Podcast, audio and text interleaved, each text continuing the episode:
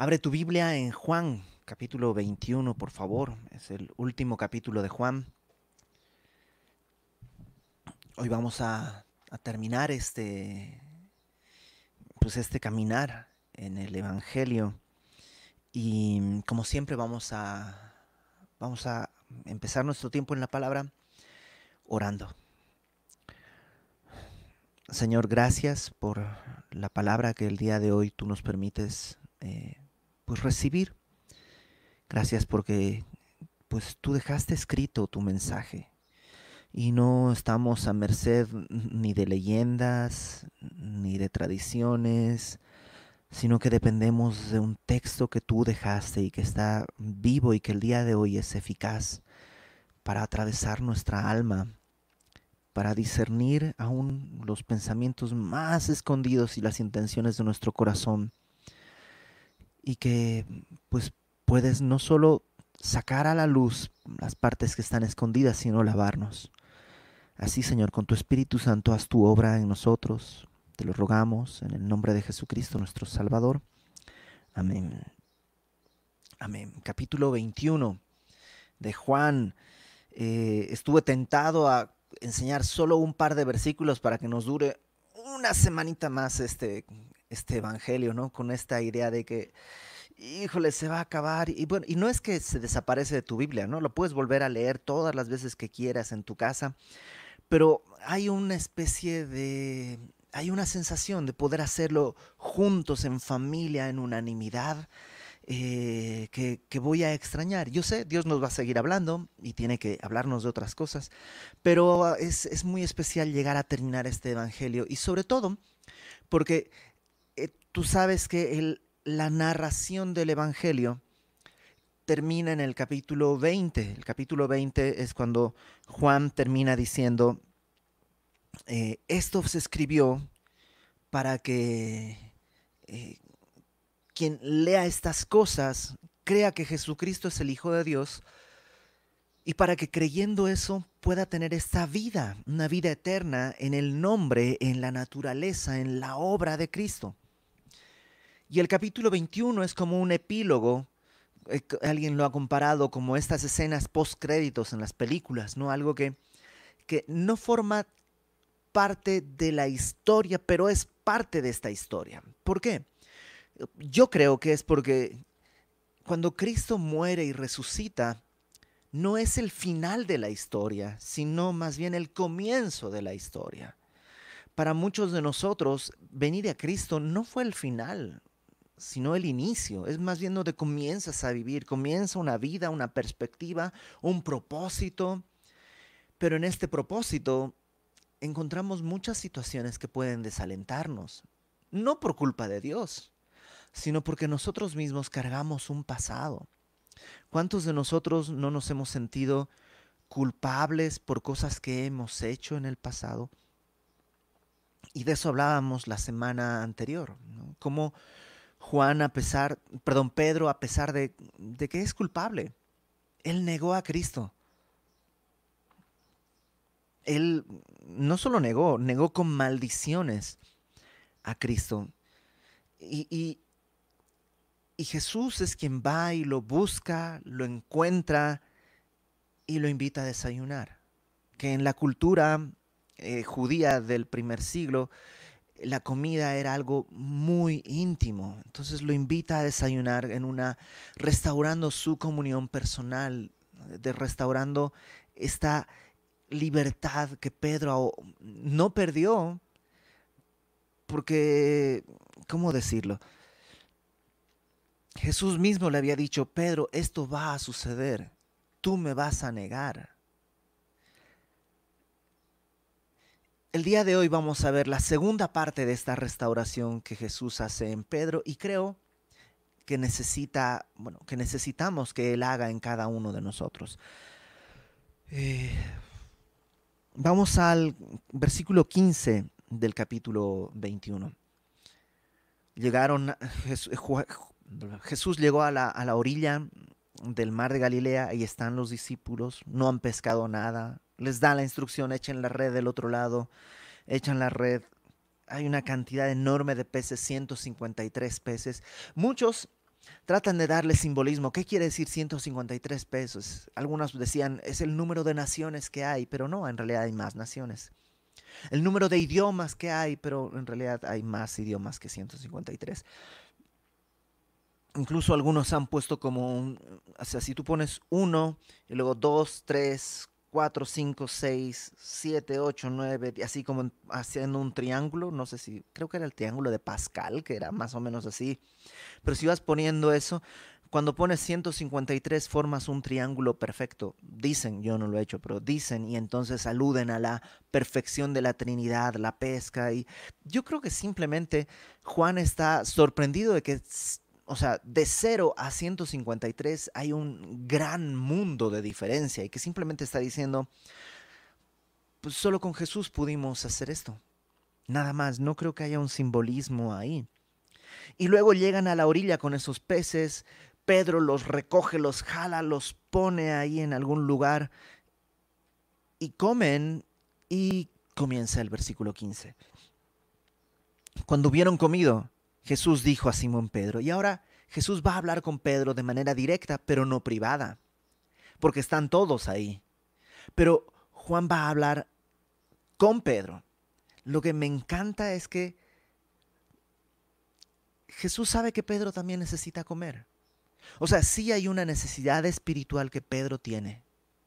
¿no? Él pecó, necesita ser restaurado, pero lo hace después de haber saciado su apetito físico. O sea, a veces pensamos que Jesús está interesado en las cosas espirituales y nada más, pero no, Jesús también está interesado en nuestras necesidades físicas, básicas. Eh, es sensible, es, es tierno y es cuidadoso. Y cuando va a hablar con Pedro de algo espiritual muy importante, primero sacia. Él ha trabajado toda la noche en vano, no han pescado nada, pero ha trabajado toda la noche, tienen hambre. Y lo primero que Jesús hace es decirles, siéntate, desayuna. ¿No? Restaura esa intimidad, sacia su panza. Y luego le dice, tenemos algo pendiente, Pedro, tú y yo. Ahora, dicen los otros evangelios, y, y también lo dice Pablo en Corintios, que ya antes eh, Jesús había, había tenido un encuentro privado con Pedro. Entonces, yo creo que ese encuentro privado es, es una restauración íntima que, que Jesús tiene con Pedro, pero no solo quiere restaurarlo en su relación íntima, sino también en una relación pública. Porque Pedro había negado públicamente a Jesús probablemente había el, rumor, o más que rumor, la noticia, porque no era mentira, era verdad que Pedro había negado. Y el primero en descalificarse del ministerio seguramente era Pedro, y seguramente había otras lenguas que habían dicho, oh, este Pedro pues no sirve para nada, o sea, eh, realmente está completamente descalificado. Juan estuvo hasta el final, Juan ese sí es el bueno, ¿no? Juan se recostó en el pecho de Jesús, Juan, este eh, estuvo con Jesús hasta en la cruz, de modo que Jesús le encarga a Juan que cuide a su mamá. Eh, pero Pedro, no, Pedro probablemente no vale ni, ni, una corcholata de nada, ¿no? Pero, pero Jesús tiene un encargo a Pedro. Ya se lo había hecho. Ya le había dicho a Pedro, tú serás pescador de hombres. Y lo hizo sabiendo todo lo que iba a venir. Entonces Dios no está cambiando su plan, no está cambiando su idea, pero quiere restaurar a Pedro públicamente. Y por eso está hablando con Pedro y ahí están los otros discípulos y le dice, mm, Simón Pedro, y toma el, el nombre completo, para hacerlo solemne. Esta es una conversación importante. Simón, hijo de Jonás, por eso le da esta solemnidad. ¿Me amas más que estos? Y aquí hay dos cosas que tenemos que entender. La primera la vamos a resolver ahorita, la segunda un poquito más adelante. La primera es esta. qué se refiere estos? Cuando le dice, me amas más que estos, los estudiosos bíblicos plantean tres alternativas. Una, que está diciéndole, eh, Pedro, tú me amas más que a estos hermanos, más que a Pedro, más que a Juan, más que a Natanael, más que a Jacob, ¿me amas más que a ellos? ¿Soy más importante yo que tus hermanos? Podría ser, dicen algunos eruditos. Otros dicen que no, que está haciendo referencia a los peces que acaba de pescar. Acaba de sacar 53, 153 peces. Y, Jesús simplemente le dice, Pedro, ¿soy más importante? ¿Me amas más que a tu trabajo? que al éxito en tu trabajo, que a las redes, que a la barca, que al mar. Yo no creo que tenga que ver con esas dos cosas, no tiene sentido en el, en el texto ni en el contexto. Creo que la tercera opción viene a ser la más correcta, es lo que yo creo. Que está hablándole de una manera clara, diciéndole, Pedro, ¿tú me amas más que tus compañeros? Porque Pedro había dicho eso aunque todos te negaren, yo no te negaré. Aunque todos te abandonen, yo voy a permanecer fiel. De alguna manera está diciendo, sí, es que el amor de ellos, pues sí te aman, ni modo que no, pero, pero no es como la manera en la que yo te amo. Yo sí te amo de verdad.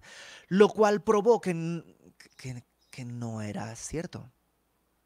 O que sí era cierto su amor, pero que no tenía la capacidad de permanecer fiel. Entonces está trayendo a la mesa una situación muy dolorosa en la vida de Pedro. Y le dicen, a ver Pedro, después de todo lo que hemos visto y lo que has vivido y lo que ha sucedido, ¿sigues pensando que me amas más que Juan y Natanael y los otros? Le respondió, sí Señor, tú sabes que te amo. Él le dijo, Jesús le responde, apacienta mis corderos. Volvió a decirle la segunda vez, Simón, hijo de Jonás, ¿me amas? Pedro le respondió, sí, Señor, tú sabes que te amo. Le dijo, pastorea mis ovejas. Le dijo la tercera vez, Simón, hijo de Jonás, ¿me amas? Y Pedro se entristeció de que le dijese la tercera vez, ¿me amas? Y le respondió, Señor, tú lo sabes todo, tú sabes que te amo. Jesús le dijo, apacienta mis ovejas.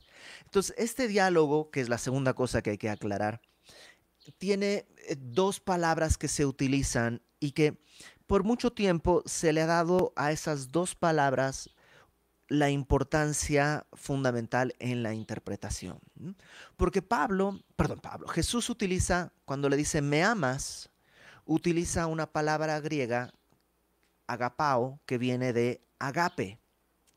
Agape es una palabra que de alguna manera define un cierto tipo de amor. Es un amor que descansa en la voluntad. Agape es el amor que tú decides ejercer. No tiene que ver con los sentimientos. Con los sentimientos tiene que ver otros tipos de amor.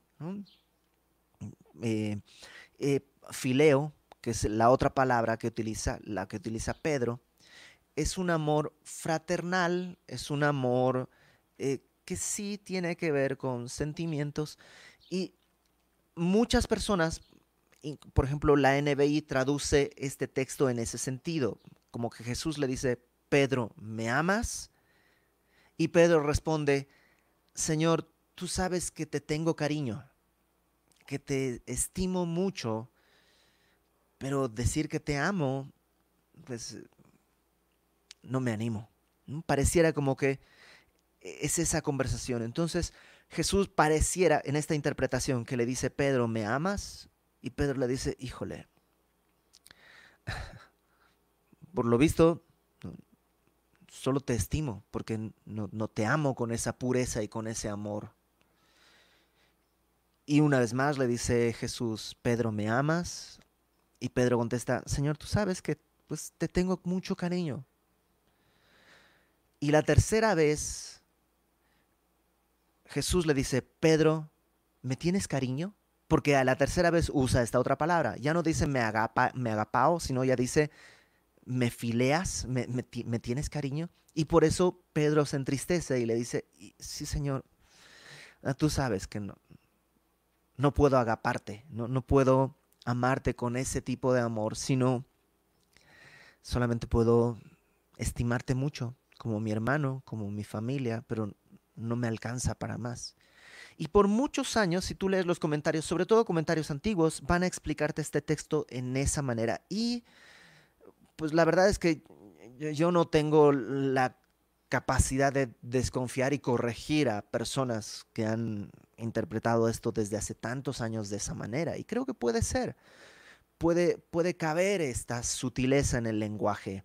Y que lo que Jesús está de alguna manera diciéndole es, a ver Pedro, tú dijiste que darías tu vida por mí. ¿Me amas? Y Pedro está ahora humildemente reconociendo, la verdad es que ya comprobé que no, que solo tengo mucho cariño. No te amo más que a mi vida, porque cuando pude exponer mi vida, me dio miedo y salí corriendo y te negué. Y al final Jesús se rebaja, digamos, a la condición de Pedro y le dice, Pedro, ¿me tienes cariño?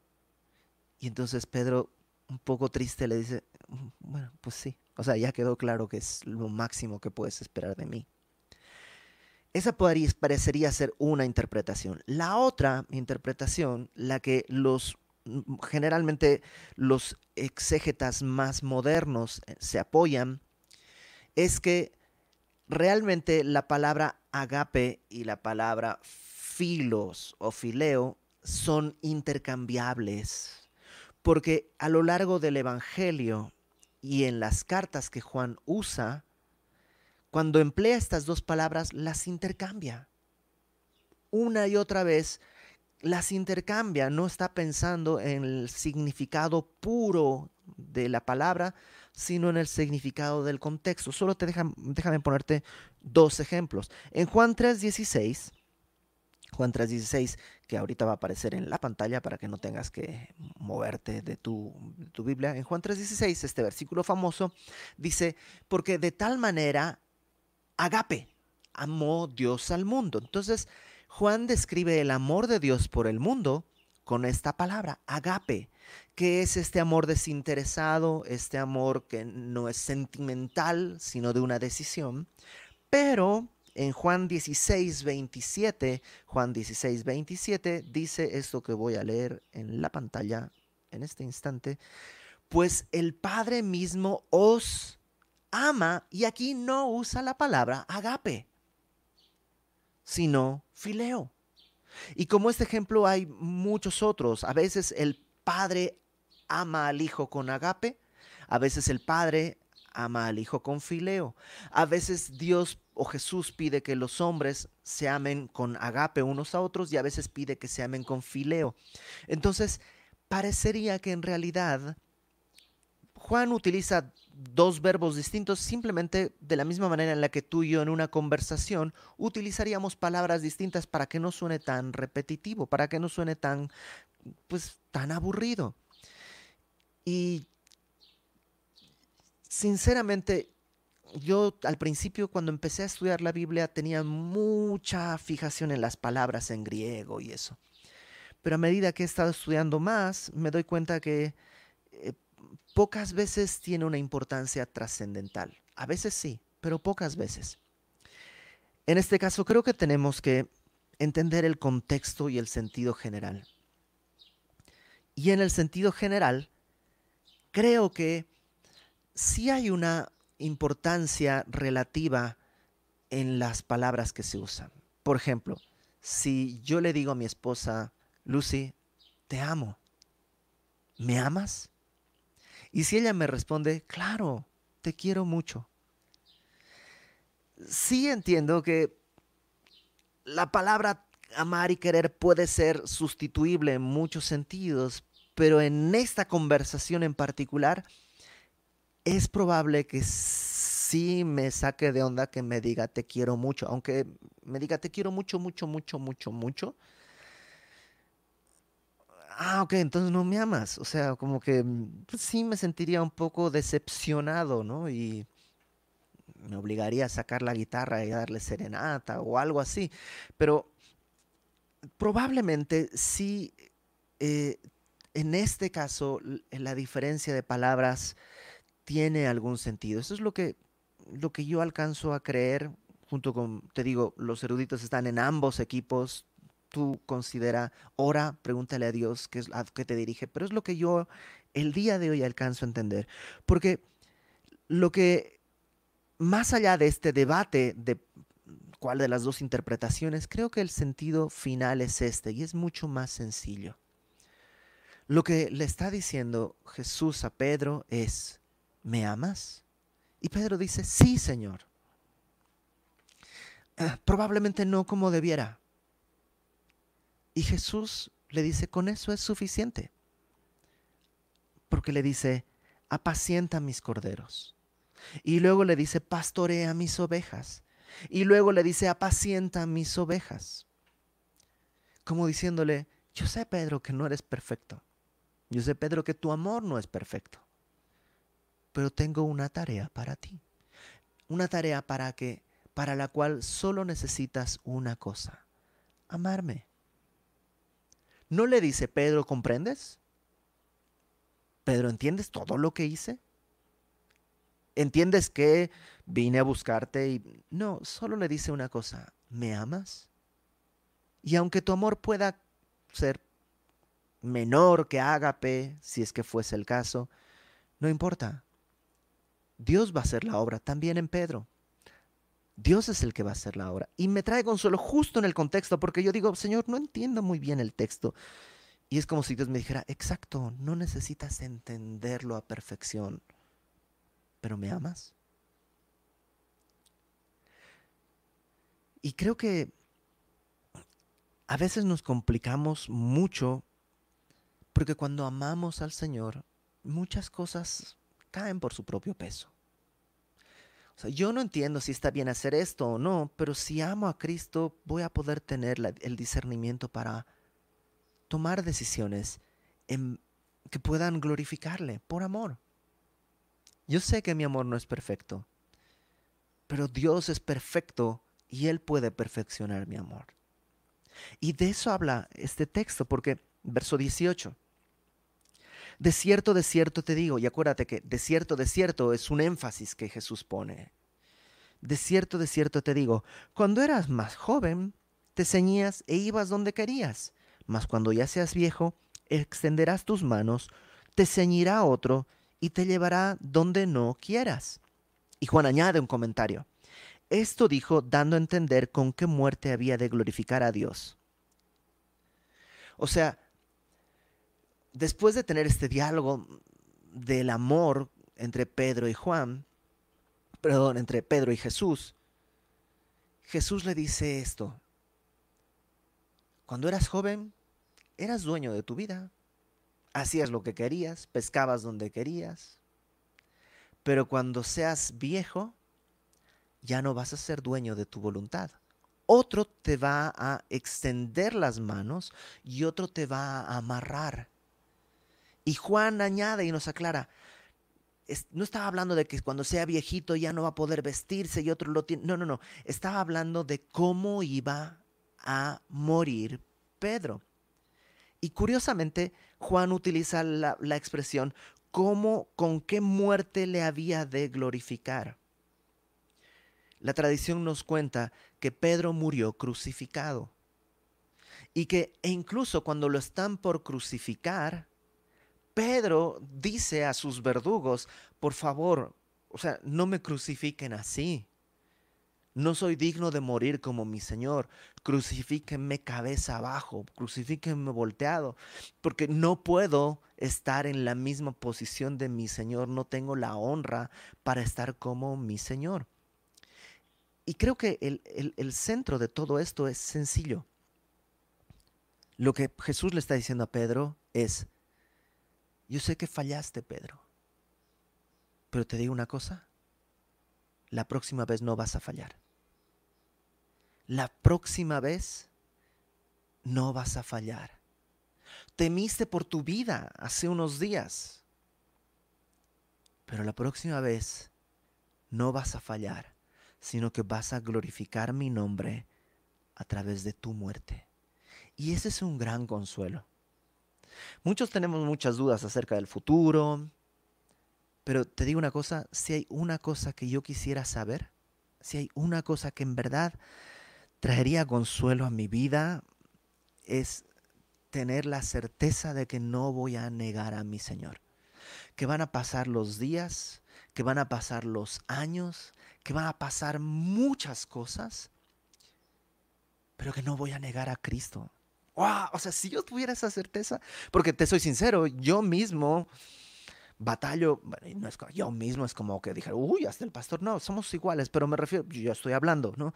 Eh, batallo con glorificar a Cristo en cosas tan pequeñas todos los días, en decisiones que tengo que tomar, en cosas que tengo que decir, batallo mucho. Pero, pero si Dios me dijera, al final vas a glorificarme, no importa el costo traería consuelo. Yo sé que a ti también. Y déjame decirte esto. La palabra nos da ese consuelo. Pablo a los filipenses les dice, la obra que él ha iniciado, él la va a llevar a término. Y tú y yo podemos discutir, pero es que yo creo que no amo al Señor tanto. O sea, si tú vieras mi vida, porque yo creo que lo amo, lo he pensado, lo he meditado, creo que amo a Jesús. Pero cuando examino mi vida me doy cuenta que mi amor está uh, muy lejos de ser un amor perfecto.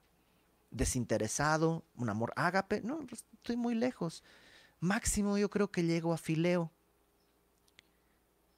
Y este texto nos muestra que Jesús dice, ok, eso es suficiente.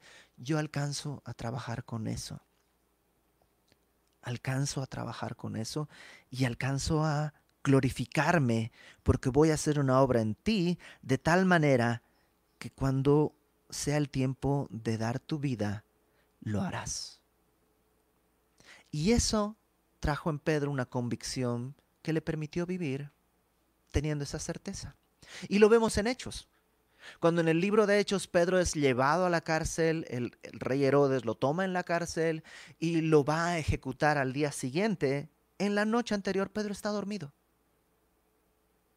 Pedro está dormido porque sabe que Él no va a negar a Cristo y va a glorificarle, sea ese día el llamado a su muerte o sea más adelante. Ahora, me da un toque de ternura pensar en esto, que cuando Juan está escribiendo esto, acuérdate, Juan está escribiendo este Evangelio al final de su vida. Ya es el último apóstol que está vivo. Juan está escribiendo esto cuando Pedro ha muerto hace ya un par de, décadas atrás tal vez. Y él está pensando, oh", y llegó al final. O sea, para Juan esto no es teoría. Juan está recordando. me acuerdo ese día, estábamos ahí, Pedro se lanzó al agua, llegó a la orilla, Jesús nos dijo desayunen y después de que terminamos de comer, Jesús se tomó el tiempo de tener esta conversación con Pedro delante de mí y le dijo, ¿me amas? Y Pedro le dijo, pues sí, te amo o sí, tengo cariño. Y le dio un encargo, pastorea mis ovejas. Y ese encargo no descansa en la preparación que tenía Pedro, sino en el amor que tenía Pedro. Y al final le da esta promesa, vas a glorificarme. Yo imagino a Juan escribiendo esto pensando, y lo hizo, lo hizo. Lo hizo Pedro, lo hizo Natanael, lo hizo Jacobo. De hecho, Jacobo es el primero en morir de toda esta lista de, apóstoles. Y el último en morir será Juan mismo. Entonces, para, para Juan esto no es teoría. Esto es realidad. El amor de Jesús para Pedro es lo que sostuvo a Pedro para amarle hasta aún en el momento más difícil de entregar su vida. Otra cosa que veo que está en este texto es que la tarea es sencilla. La tarea que tenemos como pastores, sí, pero la tarea que tenemos todos es sencilla, cuidar y apacentar a las ovejas. Todos tenemos a alguien a quien cuidar y apacentar. Apacentar quiere decir dar alimento, cuidar quiere decir dar cuidado. Y de eso se trata. El caminar en Cristo no se trata de tener una iglesia grande y sillas de primera calidad, una alabanza que suene eh, como ángeles o eh, construir, o sea, todas esas cosas son buenas en la medida en la que proceden del amor. ¿Te acuerdas? Lo que preguntó Jesús fue, ¿me amas? ¿No entiendes? ¿No cuánto tienes? ¿Cuánto sabes? Solamente una cosa, ¿me amas? Y con ese amor, pastorea, cuida. Y, la primera palabra que usa, corderos, versículo 15, pacienta mis corderos, literalmente es apacienta mis corderitos. Cuida a los más chiquitos, a los creyentes más tiernos. Cuídalos. Está recordándole a Pedro, sí, vas a ser pescador de hombres, cuando yo te lo mande. ¿Cuánto pescaste? Nada. Y cuando yo te dije 153, ok, vas a ser pescador de hombres, pero también quiero que seas pastor y que cuides a los demás que están aquí en el rebaño. ¿Y cómo lo puedo hacer, Señor? Versículo 19, ahí está. Versículo 19 le dice, eh, al final, dicho esto, añadió, sígueme, sígueme. Y no creo que esté diciendo, párate y acompáñame, sino o sea, en tu vida sígueme, todos los días sígueme, sigue mis pasos. Eso es amor. Eso es apacentar a mis corderos. Eso es cuidar a mis ovejas. Sígueme. Y yo sé, o sea, todo este texto en la semana me ha rebotado en la cabeza porque soy pastor y mi tarea es apacentar a, las, a los corderos, pastorear a las ovejas, que quiere decir alimentar al rebaño, tengo que estudiar la palabra, proveer, dar un buen alimento, ya sea a través de internet o cuando nos reunamos en vivo o cuando tengo una consejería, tengo que dar el alimento correcto que es la palabra. Me habla a mí y me habla a mí también cuidar a las ovejas en el sentido de estar atento a los lobos que se acerquen. O sea, sí, todo eso me habla a mí. Mi tarea es amar al Señor porque no puedo hacer esto sin sin amar a Cristo y no puedo amar a Cristo si no recuerdo el amor que Dios me ha tenido a mí. Y no puedo hacer nada de esto si no le sigo día con día. Y me habla a mí. Pero, pero déjame rebotártelo a ti también, porque a ti también te habla. Porque tú eres pastor de alguien y cuidas a alguien y no puedes hacerlo sin amar a Cristo y no puedes amar a Cristo sin recordar el amor que Dios te tuvo y no puedes hacer esto sin seguirle y no podemos seguirle sin estar en la palabra. A todos nos envuelve porque todos necesitamos esto, porque todos hemos traicionado como Pedro, pero a todos Dios nos dice, sí, pero la obra que yo comencé, nadie la va a detener, yo la voy a llevar a término, puedes descansar, solo ámame. Versículo 20. Volviéndose Pedro, vio que le seguía el discípulo a quien amaba Jesús el mismo que en la cena se había recostado al lado de él y que le había dicho, Señor, ¿quién es el que te ha de entregar? Y este es Juan, ¿no? O sea, otra vez, Juan está recordando esta escena de hace mucho tiempo. Juan está escribiendo esto cerca del año 100. Esta escena sucedió a los primeros años de la década de los 30, 33, 34, según los estudios. Entonces ya ha pasado mucho tiempo y Juan se acuerda. Y Pedro ahí estaba escuchando a Jesús y voltea a verme, ¿no? Pero Juan no se pone, ¿no? Dice, pues aquel discípulo que Jesús amaba, que es él mismo, ¿no? Me miró y le preguntó a Jesús, ¿y este? Ahora, no, no suena en despectivo, yo lo dije ahorita en despectivo, ¿no? No es como, ¿y este? Sino, se dio la vuelta y le pregunta, ¿y Juan? ¿No? Porque Jesús le está diciendo, Pedro, tú vas a morir así. Vas a glorificarme muriendo así, crucificado, como yo, extendiendo tus manos.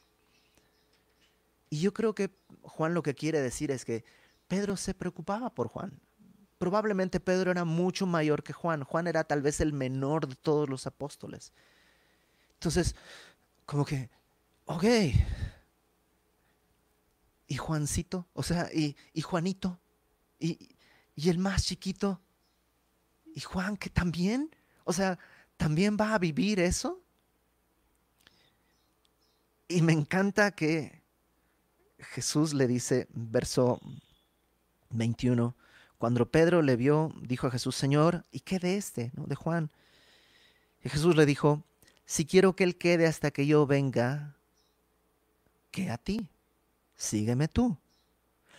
Ahora, tampoco es un término grosero de Jesús, pero lo que le está diciendo es, Pedro, no te distraigas. Lo que te dije es, sígueme. Ahora, esto suena un poco contradictorio porque cuidar a las ovejas parecería indicar, míralas. Entonces, Pedro dice, ok, le estoy ¿Y qué le va a pasar a Juan? Y, y Jesús le dice, no, no, no, no, no te distraigas, sígueme tú, sígueme tú. O sea, si a él quiero que esté vivo hasta que yo regrese, pues a ti qué, no te preocupes. Yo voy a tratar con Juan lo que tenga que tratar con Juan. Entonces, ¿cómo creo que, que está este diálogo? Jesús le está diciendo a Pedro, sígueme. Esa es tu tarea, seguirme. Acuérdate, un pastor va adelante de las ovejas. El arriero, el de las vacas, va detrás. Pero el pastor va adelante. Las ovejas le siguen. Entonces tú sígueme. Entonces cuando Pedro se distrae, porque Pedro suele distraerse, ya había pasado antes. En, Lucas capítulo 5, versículo 8, Lucas capítulo 5, versículo 8, está lo de la pesca milagrosa, que eh, no han pescado nada, Jesús les dice, pues vamos a pescar, recién lo están conociendo y pescan una barbaridad. Y cuando llegan a la playa con tanto pez ahí, Pedro se distrae y se fija en sí mismo. Y le dice, Señor, apártate de mí. Soy un pecador, apártate de mí. Ay, tú eres santo, yo, apártate de mí está distraído, está fijando sus ojos en sí mismo. Y si fijas tus ojos en ti mismo, pues sí, la neta, ¿quién puede ser fiel? ¿Quién puede ser capaz? ¿Quién puede ser suficiente? O sea, peguémonos un tiro todos porque ninguno de nosotros es suficiente. La respuesta de Jesús en ese pasaje es, bueno, no le dice, ay Pedro, pero parecería que le dijera, ay Pedro, o sea, tú sígueme, yo te voy a hacer pescador de hombres. Ya sé que eres incapaz, pero no te fijes en ti, solo sígueme. En otro momento, cuando están en el mar, en la barca, Jesús no está, Jesús viene caminando sobre las aguas. Pedro está tratando de ver quién viene. Piensan que es un fantasma. ¡Ah, fantasma! Empiezan a gritar. Jesús les dice, tranquilos, soy yo. Y Pedro le dice, si eres tú, manda que yo vaya sobre las olas. Y cada que se trata de seguirle, Jesús dice, órale, vente. Y Pedro baja de la barca, lo cual ya habla de mucho valor. Entonces baja de la barca, empieza a caminar sobre el agua y mira alrededor. Otra vez se distrae. Ve las circunstancias, ve la tormenta y se empieza a hundir. Y Jesús lo alcanza y dice que lo levanta, pero siguen en el mar, o sea, como que lo saca del agua y lo pone sobre el agua. Y dice, ay Pedro, de poca fe. Entonces, Pedro tiende a distraerse, igual tú y yo. Y lo que le está diciendo Jesús a Pedro es, yo tengo cuidado de todo, tú sígueme. Cuando yo te diga que voltees a verlo, lo volteas a ver, pero antes no. Cuando yo te diga que le extiendas la mano, le extiendes la mano, pero deja que yo lo dirija. No las circunstancias, no las presiones, no las cosas que están en este mundo. Yo te voy a decir qué es lo que tienes que hacer. Sígueme, porque si yo quiero que Él viva hasta que yo regrese, pues qué. Cada quien tiene su llamado y cada quien tiene su propósito. Tú, Pedro, vas a morir así. De Juan me encargo yo. Ahora Juan aclara un chisme que había en esa época, verso 23. Este dicho se extendió entonces entre los hermanos que aquel discípulo no moriría. Pero Jesús no dijo que no moriría, sino que si quiero que él quede hasta que yo venga, que a ti. Jesús no dijo que iba a ser inmortal. Solo dijo, Tampoco dijo que Jesús tenía que regresar mientras Juan estaba vivo. Solo dijo una cosa, es asunto mío. Porque corría ese rumor que Juan no iba a morir antes del regreso de Cristo. Y Juan ya está en sus últimos días. Y tal vez Cristo no va a regresar en ese momento, sino más adelante. Entonces Juan se encarga de aclarar ese, ese chisme. Que no, o sea, el reloj de Jesús no soy yo. Juan es dueño de su voluntad. Solo le estaba diciendo a Pedro, yo me encargo. Yo voy a saber qué hacer. Verso 24. Este es el discípulo que da testimonio de estas cosas y escribió estas cosas. Y sabemos que su testimonio es verdadero. Por esta frase que está acá, muchos piensan que Juan escribió con su mano hasta el versículo 23, tal vez la primera parte del versículo 24, cuando dice, este es el discípulo que da testimonio de estas cosas, como diciendo, no me lo inventé, esta escena no es falsa, yo la viví, ahí estaba yo. Y luego sus discípulos, los discípulos de Juan, que compilaron todo esto y que reescribieron y retransmitieron, añaden que sabemos que su testimonio es verdadero. O sea, son otros testigos los que dicen, sabemos que lo que Juan escribió, número uno, que Juan escribió esto, y número dos, que lo que dice es verdad. Y se ponen como testigos de que lo vieron y lo vivieron con Juan. Y cuando lo leo digo, híjole, me hubiera estado estar en, ya sé, ser entre los doce apóstoles es un privilegio al que no tengo derecho. Pero a lo mejor ser de los discípulos de Juan, poder decir, sí, sí, sí, yo estuve con Juan, yo sé que él lo escribió, me hubiera gustado. Pero tampoco me toca. A mí me toca ver el testimonio de aquel que me compartió a mí. Y yo puedo dar testimonio de que quien me lo enseñó da testimonio de que estas palabras son verdaderas. O sea, he visto la obra de la palabra de Dios y del Evangelio en la vida de Hugo, que fue el que me comenzó a discipular y el que ya te he platicado de él varias veces. Lo vi, vi que Dios guiaba su vida. He visto el testimonio de la palabra y de su poder en la vida de mi pastor Fermín.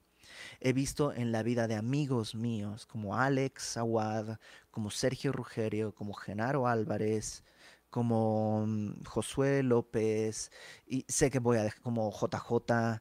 He visto en la vida de algunos hermanos que están en Semilla Querétaro, que no voy a mencionar porque sé que voy a dejar a alguien afuera. Eh, he visto ese testimonio como los discípulos que están diciendo, yo lo he visto en Juan yo puedo dar testimonio. Y me incluyo porque dice en el verso 25, hay también otras muchas cosas que hizo Jesús, las cuales, si se escribieran una por una, pienso que ni aún en el mundo cabrían los libros que se habrían de escribir. Claro, no caben porque es un libro por persona.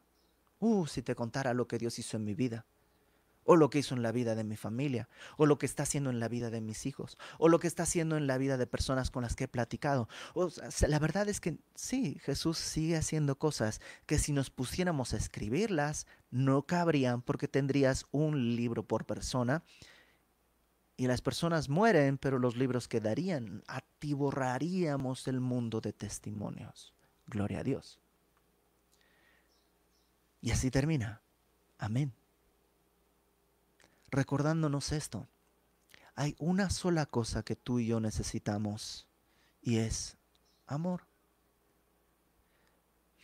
Recordar que Dios nos amó y entender que Dios nos amó es entender el Evangelio. Dios te amó cuando estabas en tus delitos y pecados, al punto de que por amor fue a la cruz, tomando forma humana, fue a la cruz para pagar por tus pecados habiendo pagado tus pecados, Él entiende que seguimos siendo polvo. ¿Hemos creído? Sí, pero seguimos siendo incapaces en nuestras fuerzas, seguimos siendo incapaces en nuestro amor. Señor, si me preguntaras, ¿me amas? También tendría que decir, pues sí quisiera amarte, pero la verdad es que por las obras y por las cosas me da la impresión que nomás te tengo cariño. Pero que con eso Jesús puede hacer una obra. Con que sea sincero, con que sea veraz, porque no procede de algo que yo quiero obtener, sino de algo que Él ha hecho. Justo hablando con mi esposa ayer y hoy, recordábamos, me decía mi esposa que, claro, Pedro intentó ser fiel, pero es antes de la cruz y se estrelló contra la dura realidad, y la realidad a veces es dura. Ahora Jesús le está diciendo, ¿cómo ves Pedro? Y Pedro ya está así con el ojo pues golpeado, la nariz torcida, ya sabe, o sea, ya sabe lo que es estrellarse con la realidad, ya está ciscado y le dice, pues no sé, Señor, o sea, creo que pues sí te amo, pero... Porque siempre contesta, sí, Señor, sí te amo, pero... Pero ahora es después de la cruz. Y después de la cruz, Jesucristo gritó, consumado es, está pagado, somos libres para poder amar a Cristo en el amor que Él nos da. Y la obra que Él ha iniciado, tú y yo podemos estar seguros, Él la va a llevar a término. ¿Para qué? Para su gloria. No sé de qué manera vamos a morir. Pedro murió en la cruz. Juan murió de muerte natural. Los dos le glorificaron todo el tiempo. La muerte es solo el último trámite, el último sello en tu pasaporte el último sello para estar delante de Él. Y tú y yo tenemos una vida como tuvo Pedro y como tuvo Juan. Una oportunidad para dar testimonio como tuvo Pedro y como tuvo Juan. Un propósito, el mismo que tuvo Pedro y tuvo Juan.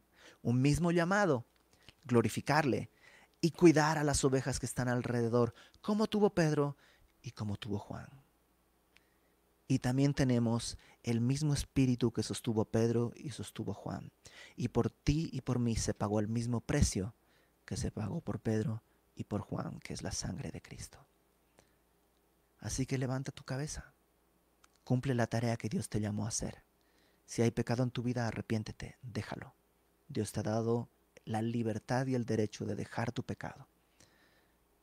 Levanta la cabeza, síguele y cuando Dios te diga, cuida a tus hijitos, ¿sabes qué? No tardes en proteger, en pastorear, alimentar y cuidar a los corderitos que están alrededor de ti. Vamos a orar. Señor, ¿quién es suficiente para la tarea que tú pones delante de nosotros? ¿Quién es capaz? Solo tú. ¿Quién de nosotros te ama con la pureza del amor con el que tú nos has amado, Señor? Pero aún así, tú el día de hoy solamente pones una pregunta, ¿me amas? Y una tarea. Cuida mis ovejas y sígueme. Ayúdanos, Señor, a hacer estas dos cosas, que es una misma tarea, seguirte y cuidar a los que están alrededor o como dice tu palabra, amarte con toda nuestra alma, con todas nuestras fuerzas, con todo nuestro corazón y amar a nuestro prójimo. Ayúdanos, Señor, para que de esta manera el mundo vea que tú eres real y te glorifique, para que otros viendo este testimonio vengan al conocimiento de tu amor, de tu gracia y sean salvos y pasen de muerte a vida. Gracias porque así como Pedro nosotros hemos fallado mil veces, pero al igual que Pedro, el día de hoy tú te paras a nuestro lado para restaurarnos, para cuidarnos y recordarnos que has pagado por nuestros pecados. Yo te ruego que cada uno de nosotros, Señor, si hay pecado en nuestra vida, podamos con sinceridad arrepentirnos, confesarlo verdadera y genuinamente, Señor, que nadie camine en hipocresía y en pecado como si no hubiera pasado nada Haz caer tu Espíritu Santo sobre nosotros para guiarnos al arrepentimiento y trae un avivamiento genuino que produzca santidad, que produzca vidas transformadas y así podamos seguirte y glorificarte. Gracias Señor por tu palabra. Gracias Señor por cada una de estas semanas que hemos tenido aquí estudiando tu palabra. Guárdanos Señor, que todo lo que hemos visto y aprendido y oído se guarde en nuestro corazón y dé fruto al ciento por uno. En el nombre de Jesús, Señor. Amén.